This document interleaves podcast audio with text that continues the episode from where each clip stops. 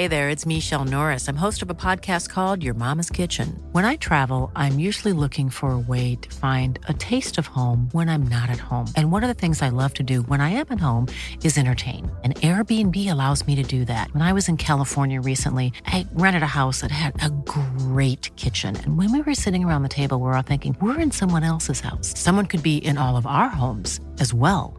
If you have a home, but you're not always at home, you have Airbnb. Your home might be worth more than you think. Find out how much at airbnb.com/slash host.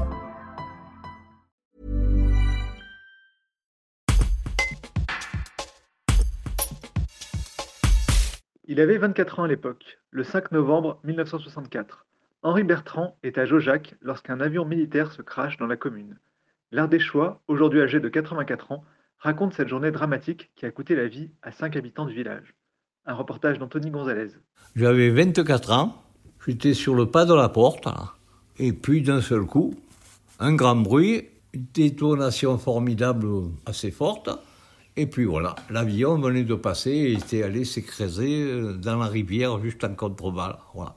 Et à partir de là, eh ben, les pompiers, le maire, les gendarmes, voilà tout s'est organisé par rapport à ça. On a dénombré trois dames qui sont mortes, sûrement brûlées vives par le kérosène qui s'est déversé dans leur maison. Et puis un monsieur qui, en sortant du bar, est allé se faire tuer en ouvrant la porte de, sa maison.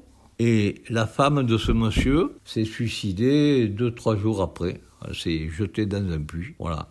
Et puis après est arrivé, bon, le déblaiement des, des, matériaux, tomber les façades, tout ça. Et après, bon, ben, le génie est arrivé, ils ont démoli les façades qu'il y avait, puis c'est resté terre-plein pendant des années. Et les gens, ils venaient le samedi et le dimanche en voiture faire le tour de Jojac pour voir où était tombé l'avion.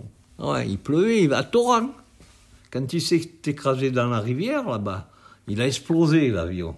Et il y a eu une pièce qui a dû partir et tomber sur le toit de la maison où ma grand-mère avait son café.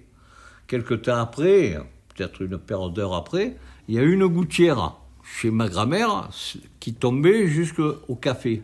Mon beau-père, avec moi, on est allé voir ce qui se passait. Parce que mon beau-père, c'était le fils de cette dame qui tenait café là-bas. On est allé voir et on a vu que c'était une gouttière, les tuiles étaient cassées, et elles étaient cassées par cette, pièce de l'avion qui, en tombant, a fait une gouttière. Et on s'en est aperçu plus tard. Et voilà, on a réparé la gouttière et j'ai récupéré cette pièce longtemps après, quoi.